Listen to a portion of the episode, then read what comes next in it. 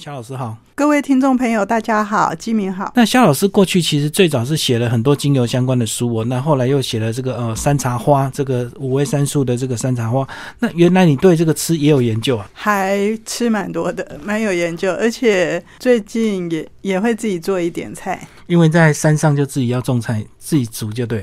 嗯，也没有，我也我是这两个礼拜才开始煮比较多。好，那其实这本呢，料理台湾哦，那这个呃，在一开始前就有讲到这个台湾的简体跟繁体的这个差别，这个台湾料理跟这个繁体的台湾料理是不一样的。那老师先跟我们讲一下，原来这个日治时期就有所谓的呃繁体的这个台湾料理啊。呃，应该这样子讲，就是呃，日文是有汉字系统的，汉字系统的台湾料理是用。我们现在看到的繁体的台湾料理，他写台湾的时候是用这一个台湾繁体。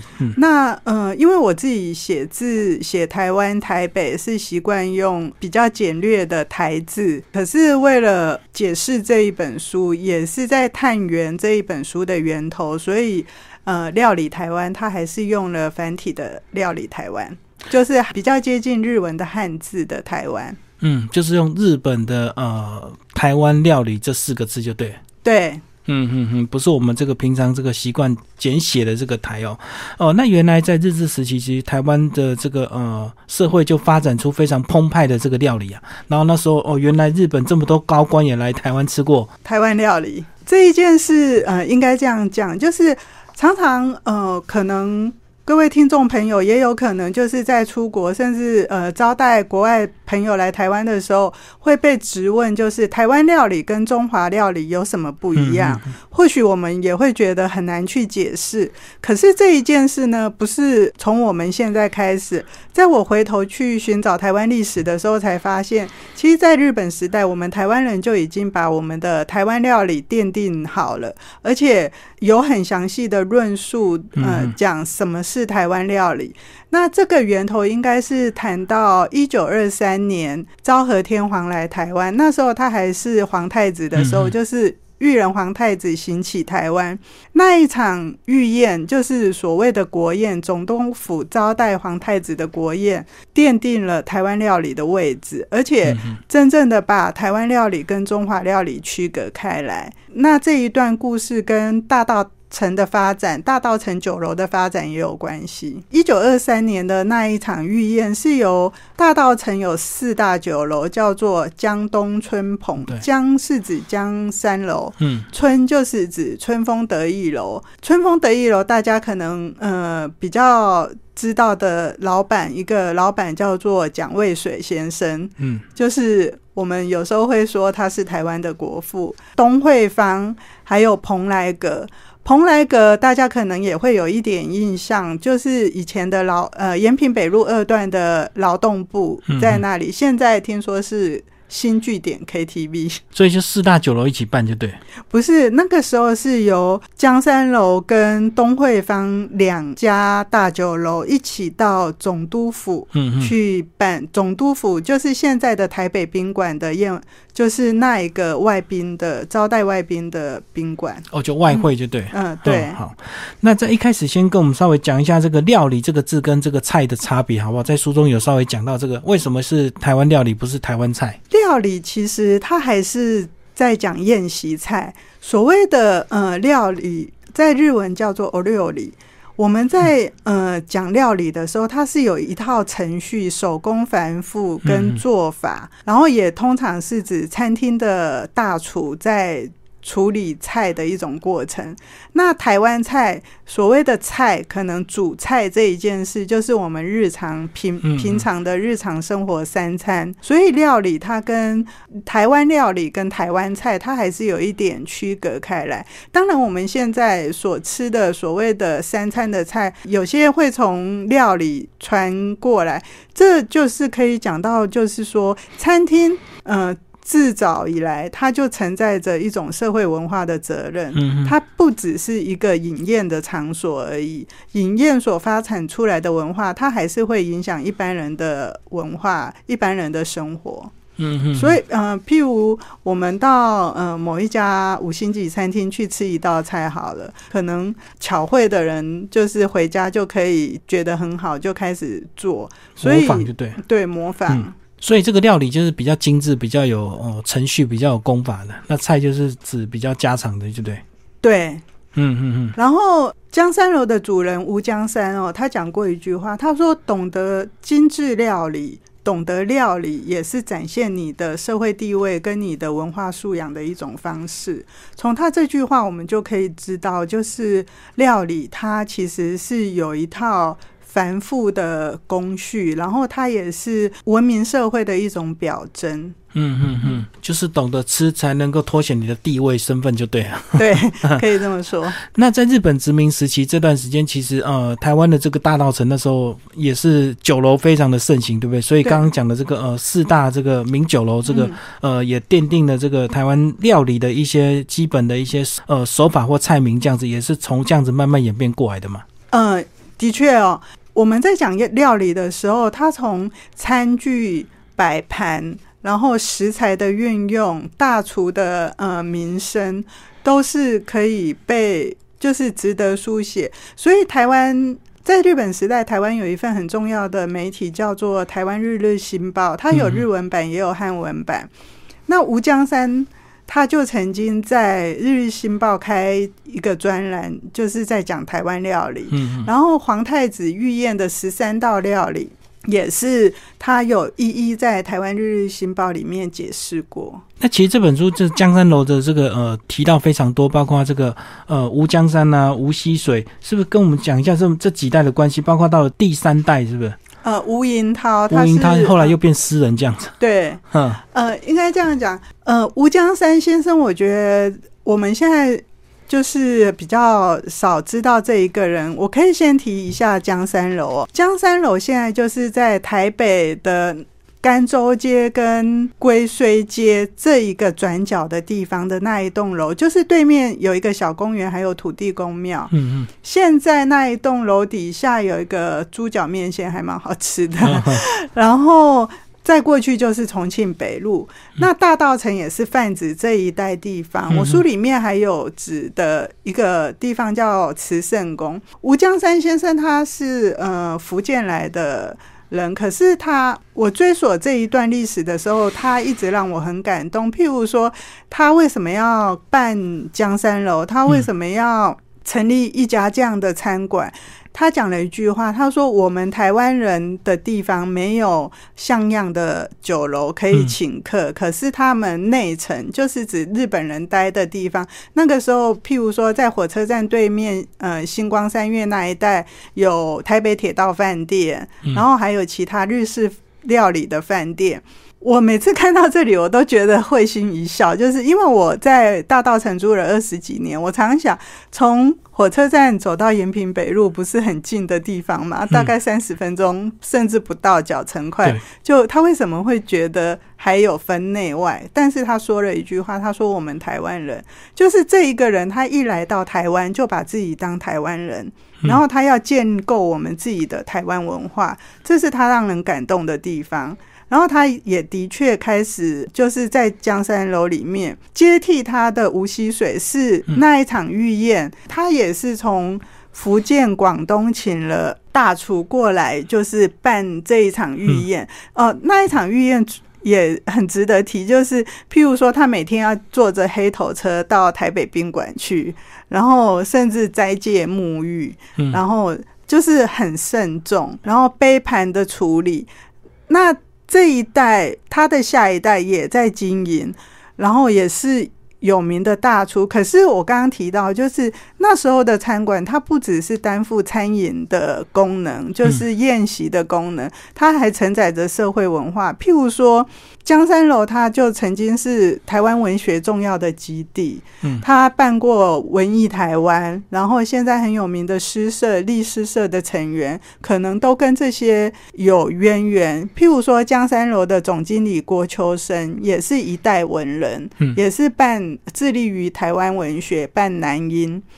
那更不用说他的下一代就是吴银涛，他就是。吴银涛他是一个呃语言转换一代的诗人，因为那时候一九四九年之后，国民政府来台湾，嗯然后已经开始要讲国语，可是他是受日文教育哦，跟、他小时候是嗯对那时嗯候或是讲台语，那可是他后来学所谓的国语，就是中文学得很好。那我们也可以看到，现在很多的台湾谚语的采集都是呃他采集出来的。他也是在日本时代开始参加文学奖，然后表现的成绩也很不错。嗯嗯那吴英涛是这一代，就是等于是他的第三代。我常常讲说，他可以写出江山楼的一些典故，或者是说把那一代的人文情事、大道城的故事写出来。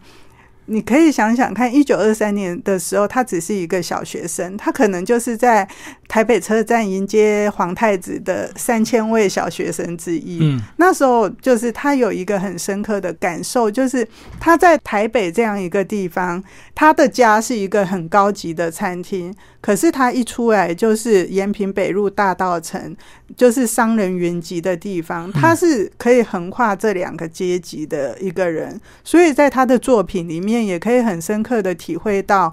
台湾长民的生活，台湾的饮食文化，还有一些民情。刚刚夏老师讲到这个呃，嗯这些酒楼除了是高级的这个呃餐饮的地方，其实也是文艺青年聚集的地方，嗯所以他们是喜欢在那边边吃边聊嘛。可能吧，嗯应该是。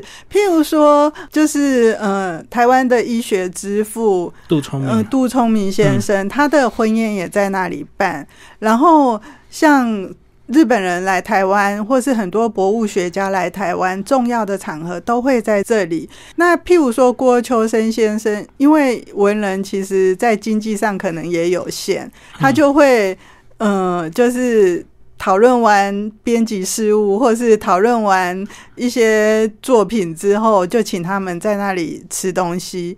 他们一直就是对文人的所谓的赞助跟扶持是一直不断。那还有一个更有名的就是，呃，连横，就是曾经是台湾史的作家。那听众可能比较熟悉的是他孙子吧，现在连胜文。对对，那像吴江山，因为他喜欢文人，他可能过年过节就会蹲一盅，就是佛跳墙去他家，或是说有冰淇淋，那时候吃冰淇淋还蛮难得的，就会端冰淇淋去他家，嗯让他享用。所以其实台湾料理这个还是融合了这个很多大陆的菜进来，对不对？吴江山他是这么讲的哦、嗯他说台湾料理有别于中华料理。就是我们在看料理的时候，其实会看到一个东西，就是风土人情，这是最重要的。他为了要符合当地的民情文化，他会呃，大厨通常是会要迎合所谓一般客人的需要嘛，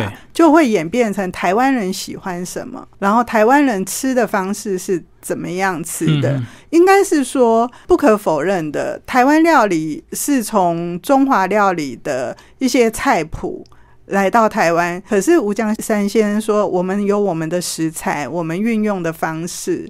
然后，像他最有名的就是说，只要一片简单的猪肉，一把青菜，一颗蛋，然后猪油，简单经济又实惠，这就是台湾料理。嗯就是他来到到台湾，已经成为我们台湾人的东西了。因为我们料理的手法跟中华料理并不一样。那这是吴江山先生的一个脉络，当然还有另外一个脉络是日本人看的，因为殖民五十年。他们为了区别各个地区、整个东亚地区不同的料理，台湾是他们的一个殖民地，这是台湾料理；他们有他们的日本料理，嗯那也有区别于所谓的支那料理，就是中国的料理。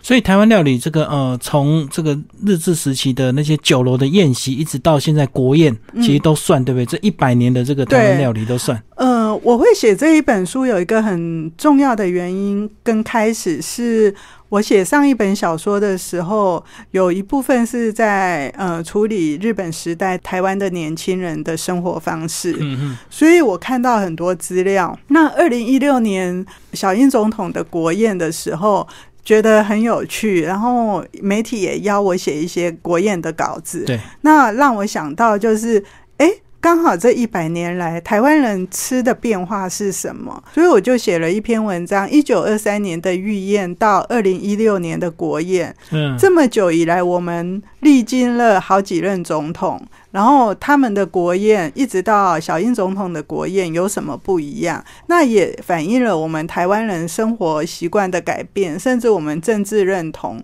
全部都可以从餐饮，因为餐饮是承载着一个地区人民文化最显著的。任何人到一个地方，他免不了要吃喝，对，那感受最深的一定就是食物这一件事。嗯，那二零一六年的国宴，我们可以。看到一件事，就是台湾真的是呃，永远要跟国际接轨的一个地方，因为我们是一个海岛国家，必须不断的发散。那现在饮食文化就是当红的，就是所谓的从产地到餐桌，讲究食材，讲究独特性，还有风土人情。嗯，所以呢，二零一六年的国宴完全可以从它每一道食材，从全台湾每个县市乡镇。甚至到澎湖在地化都有出处跟来源，嗯，这个是一件这种饮食是非常前端的，就是所谓的嗯高级料理的饮食，精致料理。那老师既然讲到食材，跟我们讲一下这一百年的这个呃台湾料理的一个变化，有哪一些是过去很高档，到现在我们已经变成吃的很习以为常的东西？哦，我最喜欢讲的是就是。八宝鸭、意面，或是说五柳居，五柳居就是糖醋鱼。几乎每个家庭都有自己的糖醋鱼，因为糖醋鱼通常就是会加一些木耳啊。譬如说姜丝啦，或者是红萝卜，嗯，但是每个地方做法不一样。譬如台南有名的阿美饭店或阿霞饭店，他们就撒了很多胡椒粉，可能我们北部人不会这么吃。我像我们家是加了番茄酱，嗯嗯，就是自己调过的番茄酱。嗯，那每一个人家里的醋都不一样。可是当初它是台湾料理，甚至是皇太子的料理里面也有所谓的。糖醋鲤鱼这一道菜，就是它是呃要。大厨仔细去调配，或者是说做出自己独特味道的一道菜，那现在已经变成我们的家常菜。几乎这个呃，大家都很容易学的，很容易做，就对。对对对，嗯。然后譬如说还有意面，意面现在我们几乎都天天在吃。可是最早的意面，它是台南高级的呃餐厅叫宝美楼里面的一个面摊，呃，就是以前的餐厅跟现在的饭店也一样，就。就是里面有可能很多不同的厅卖不同的料理，意面当初是在这样的一个地方发展出来的，后来才渐渐。嗯，一九七零年代，我们工商社会发达之后，呃，有一些小吃，譬如说上班族可能需要，所以这些小吃才在外面开始卖起来。里面有讲到这个追鸡啊，这所以以前青蛙是 算是比较高档的料理吗？应该算是，现在好像也是。嗯，要去餐厅才吃，家里一般不太会吃猪对啊，不太会自己煮。那我最熟悉，因为我住大道城嘛，就是在呃龟虽街上有一家，那是有一个有名的作词人李林秋最喜欢去的地方，到现在还有。就是你经过他骑楼的时候，你就会看到青蛙跳来跳去。对啊，我我知道那个是青蛙肉，我实在是不太敢吃。可是真的，一开始不知道的时候还觉得还蛮好吃的。呃，其实比较嫩吧。对对对，嗯。这里面有讲到这个水晶歌蛋呢，包括非常漂亮的一个插画。哎，所以老师先把这个你这个搭档的会者林一仙老师先帮我们介绍一下吧。我觉得这本书还蛮幸运，有林一仙的画。林一仙是北师大美术系的学生研究生哦，嗯，就是他有自己做创作，就是也有一些作品。那这次可以找到他一起合作，还蛮好的。就是每一幅画都是。呃，讨论过后，他可以很精准的、很传神的传达出来，甚至像在第八十三页的水晶歌单还有分解图，或许读者可以按照八十三页的分解图回去试做试做看看。嗯，所以这个是呃，你们会会找出当初的照片给他看吗？还是他要自己去透过你们文字的叙述，他就自己去想象？就是我会找到一些日本时代的照片，譬如说铁道饭店已经没有了嘛。那可是有留下一些呃照片，我觉得他传达的蛮好的。铁道饭店曾经是台北最豪华的西餐厅，在台北大空袭的时候，就整个就是二战末期，就整个被炸弹炸掉了。嗯嗯嗯，所以现在的位置就是希尔顿饭店嘛。呃。对，差不多那个位置。嗯嗯嗯嗯，所以其实我在看这本书的时候，除了文字这个很优美之外呢，这个呃插画也是让人家看得很赏心悦目。其实对应的一些食物，这个呃我们的会者呢都有想尽办法把它画得很漂亮、很精准这样子。哦，所以这本书其实还蛮还蛮适合大家来收藏的这样子哈。讲一下八宝饭啊，八宝饭到现在也是呃蛮多餐厅最后的一道这个甜食，对不对？呃，对，现现在的宴席菜的八宝饭有两种，一种是咸的，然后一种是甜的。哦，呃，这可以提到就是台湾料理，就是完整的宴席菜，到现在南部的板豆，应该说很多的板豆其实还是维持这个规格，有十十三道菜哦，就是通常是一干一汤交错，呃，交错上，然后到。有所谓半席料理，就是第七道菜的时候会让你就是停下来洗手漱口，然后吃一个咸点，通常都是什么蒸饺，嗯嗯，或是一些咸的点心。小糕点是咸的就对。然后到最后一道菜通常是甜点，是杏仁豆腐这种。那其中有一个是八宝饭，是甜的。然后咸的八宝饭可能是在半席料理，甜的是在最后。对对对，嗯，就是当做甜点。呃，十三道菜完整上完叫做全席料理。嗯嗯，对我看了老师这本书才知道，以前这个是十三道菜，因为我们现在大概吃大概都是八道而已，或十道左右嘛，哈，就是韭菜再加一个一个甜点。那居然还有吃到这个一半还可以中场休息的，好特别哦。其实台湾人以前这样，我印象中我家在。请客的时候，我小时候最讨厌做一件事，就是要装一盆一盆的水放在院子里面，就是客人吃饭吃一吃就要去院子洗手、洗脸、漱口这样子，然后我们就要负责把那个水放在那里。哦，就以前可能厕所比较不方便，所以他先把水水放在对对对旁边，呃，就是庭院哦，让你随时刷牙、洗脸、洗手。对对对对对，嗯 嗯，所以他们所以这是我的印象。所以这个中场休息是日治时期那时候就有这样的一个惯例吗？对对有，嗯，就是大的宴席几乎都是这样子。所以你现在观察，我们现在还有这个一干一湿这样交错在上吗？还是以前应该比较讲究吧？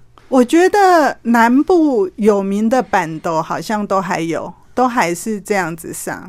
嗯嗯，可是好像干菜比较多，呃，就是汤比较少。对啊，因为十三道菜，如果你吃六七道都是汤的，这个实在是 现在的应该都吃不下吧？有些汤可能就是勾芡那种的，对，就是不是那么大份的汤。而在这本书里有讲到，这个过去也常吃鱼翅哦。呃，对，其实鱼翅算是台湾的特产，像台湾的新竹新丰就很有名。新丰的鱼翅是很国际化的一种鱼翅，嗯嗯，就是因为台湾四面环海，吃鱼翅对台湾人来说不是很困难的事情。可是鱼翅它毕竟不是便宜的料理，量也很少，所以还是在餐饮的时候，就是宴席的时候比较容易吃到。一般。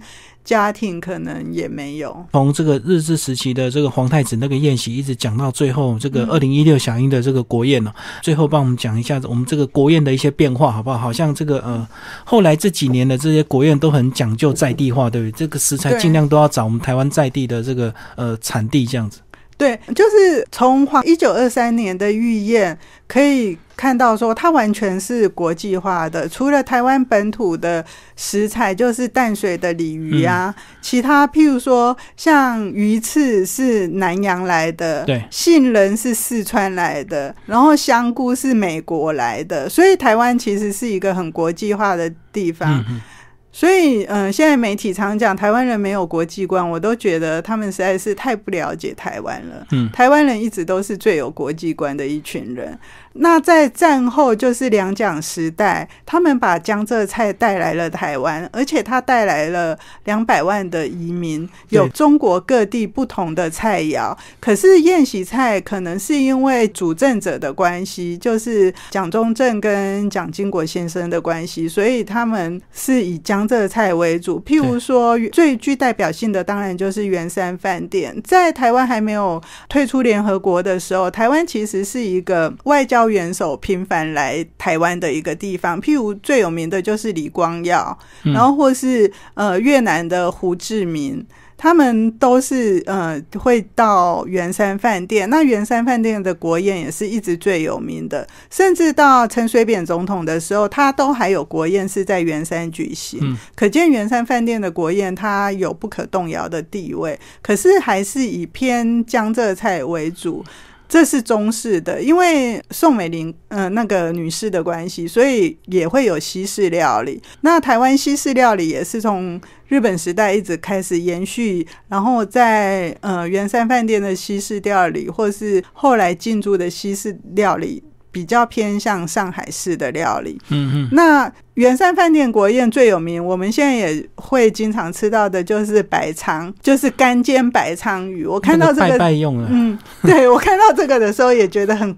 很好笑，不过当初听说只是为了要取那个名字叫做国运昌隆，所以他就煎就对对，就煎了一条鲳鱼端上桌。可是我在想，这个对台湾人来说实在太简单，因为台湾人吃鱼是有名的，就是而且很会料理。我们吃鲳鱼是鲳鱼米粉，就是一大锅，就是里面有大厨的手艺在里面。就算很简单的乌鱼米粉也。别有滋味，麻油香啊，或者是爆香，都是不同的。然后到李登辉总统时代，我想那个时候他又恢复到从广东传来的台湾料理，就是恢复到以前的御宴的规模，就是完全就是台湾菜占了主流。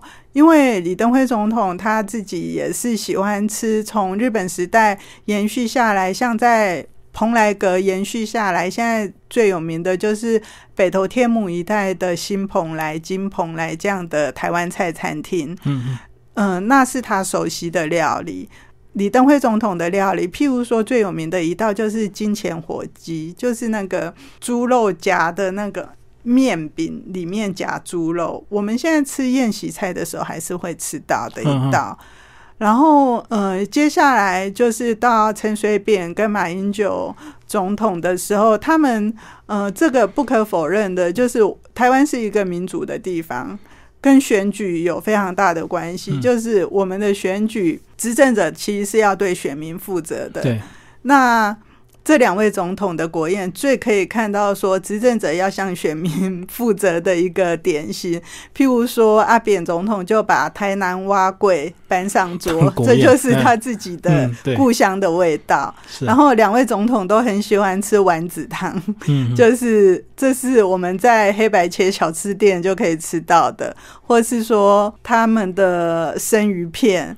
或者是说他的那个呃烧腊拼盘，在在都显示这两位总统就是为了向选民交代的一种国宴的形式。那等到了小英总统，我觉得是最具有时代潮流的一场国宴。那个时代潮流不是说他用的材料是多么的精致，或是多么的高档，而是他完全理理解了什么叫做在地化，什么叫做风土人情，因为。现在的精致餐饮的饮食潮流就是这样，有机，然后食材讲究，然后讲究在地化，从产地到餐桌，嗯，又可以减少碳足迹，这样。对，嗯，好，老师，那既然讲到这个呃小英总统的这个国宴呢，非常具有时代的这个代表性诶，那是不是就帮我们挑一些这个国宴的一些菜介绍一下？我觉得这里面最值得讲的一道就是石斑鱼哦。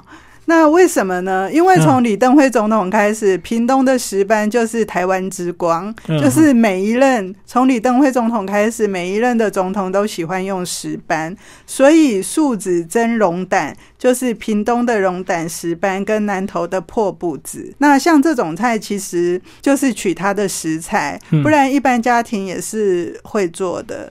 嗯，一道菜。那譬如还有一个龙虾，这也是我们一般家庭也会做的一道菜，可是就是取它的宜兰三星葱、云林西螺蒜头、澎湖的龙虾，还有譬如说有一盘是百合有机绿食蔬，我觉得这一道菜也是可以看出现在很流行一种那个嗯，就是蒸笼蒸蔬菜的吃法。那譬如说花莲的有机百合，虎尾的花椰菜、紫玉米、甜玉米，像这些都是。当然，他也为了就是追溯身份，他也有用到板条，然后后龙的台湾米制的板条，然后还有什么快乐猪哦？哦，对啊，像它的猪肉跟鸡肉，就是最能彰显台湾人在食材上的讲究，跟台湾养殖业的精致。因为它的快乐猪就是有机猪，嗯，就是吃有机食物的。然后鸡也是，就是鸡一般从日本时代的台湾料理看来，大部分都当做汤底。可是，嗯，对，像这里的菊花鸡汤，它的鸡叫做贵丁鸡，也是台湾的养殖业的一个，就是应该说骄傲吧，就是可以养出这么精致的鸡肉。然后甜点呢，也送了这个北浦的这个东方美人茶跟云林古坑的有机咖啡啊。对，这也是典型的，就是嗯，台湾人在植栽上，就是种植上的一一种成功吧。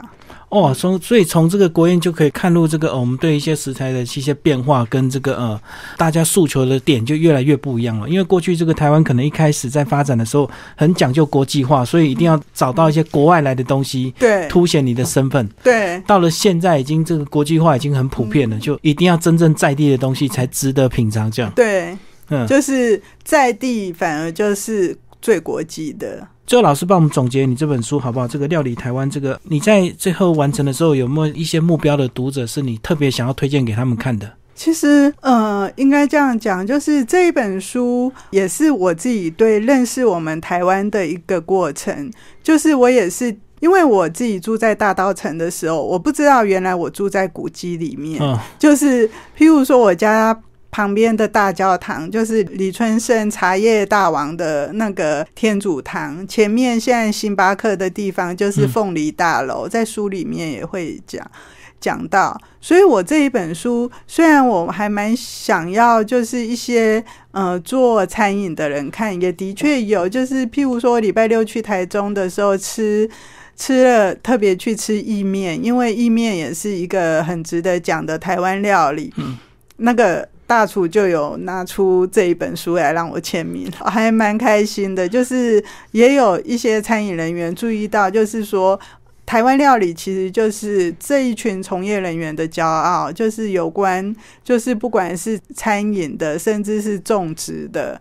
就是整个，甚至是进出口贸易的，都是值得拿来说的。就是从餐饮这一件事的表现上，可以表现出台湾人就是其实是很有尊严的，嗯，一群人。就因为我们把饮食文化提高到这么高的境界哦，所以这样听起来，像台湾料理这个真的有它珍贵的地方哦，因为这个融合了这个各地人马，最后融合成自己的一个风味，这样子。对。刚讲到意面，你是吃汤的还是吃那个鳝鱼炒意面？呃，我是吃干意面，就是像这一个也是我蛮想介绍的台中的阿元意面哦。其实它是一个台湾培养出来的新生代主厨，他的料理是所谓的融合菜，嗯。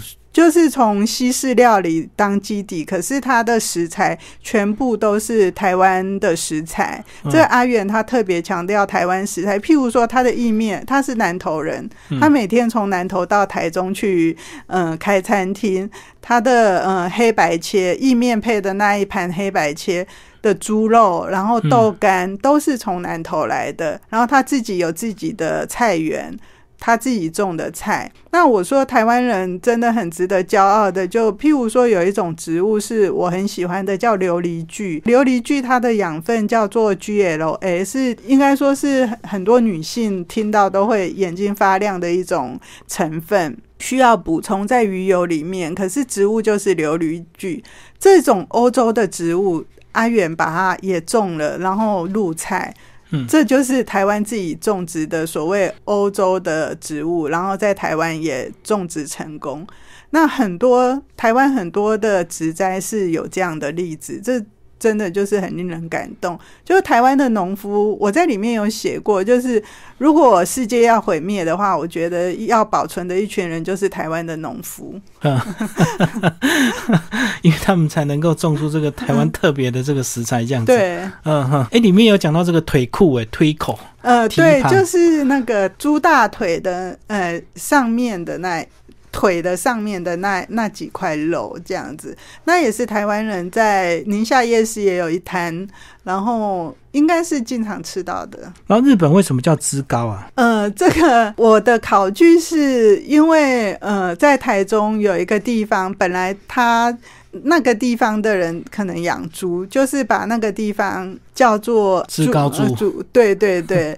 嗯可是后来台中的应该是县官吧，就觉得这个地方跟他的故乡很像。日本也有一个地方叫职高，嗯，就把这个地方改成职高，哦，就是呃地形很像，就对。对对对。好，今天非常感谢我们的肖秀琴老师为大家介绍他的这本新书的料理台湾，然后这本书是蔚蓝文化所出版，然后搭配这个林一仙老师的这个呃插画，呃这本书非常值得收藏。从这个呃日治时期的御宴，一直讲到我们这个呃这几届总统的一些国宴，一百年的呃台湾料理的一个变化。好，谢谢肖老师。